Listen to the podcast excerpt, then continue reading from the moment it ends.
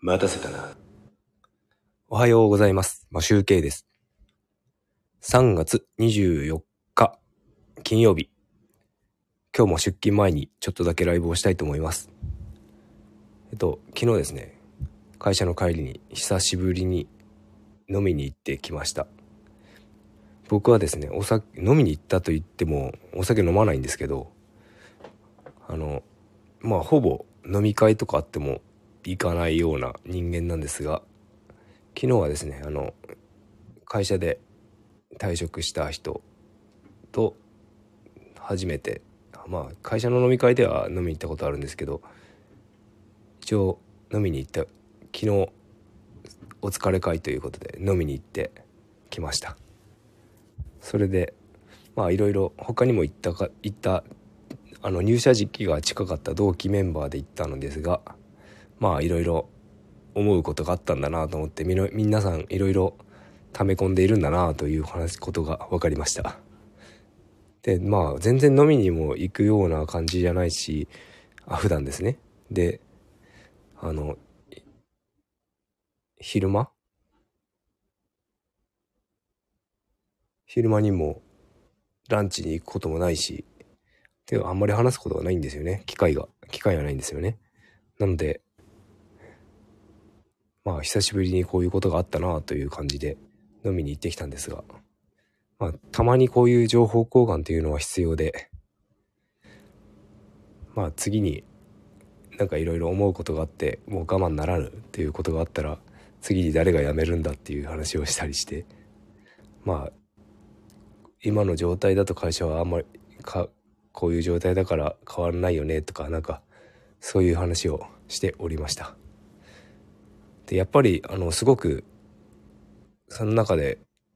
あの組織とか会社で働く上で重要だと思って会社の運営とかですね。で大事だと思ったのがそのリーダーのちゃんと方向を示す力とあの管理できる人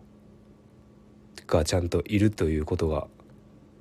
まとめ上げる人がいるとか管理できる人がいるとリーダーができる人がいるっていうことがすごく大事だなと思ってあの勉強し勉強になりました。皆さんみんあみんなみんな昨日飲んだメンバーはみんなそう思っていてあのなリーダーのリーダーが何やりたいのか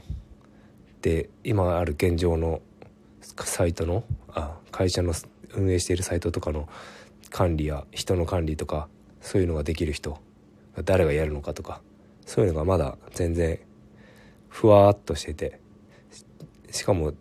適材適所がうまくできてないからそれができない人がマネージメントをやったりとか仲のいい人社長より先にあの入社してた人がなんか重宝されたりとか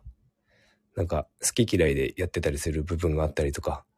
なんかあまり組織としては良くないなと感じつつなんか一番学んだのはそのそのところですね。リーダーがちゃんと道を示さないといけないと。あとはちゃんと人人とこの何て言うんですか商品商品っていうんですかね。を管理できる人。それがいないと会社はうまく成り立たないし今後も危ういと。そんな感じがしました。でまあ僕はあのまあ以前からお話ししているかもしれませんがあの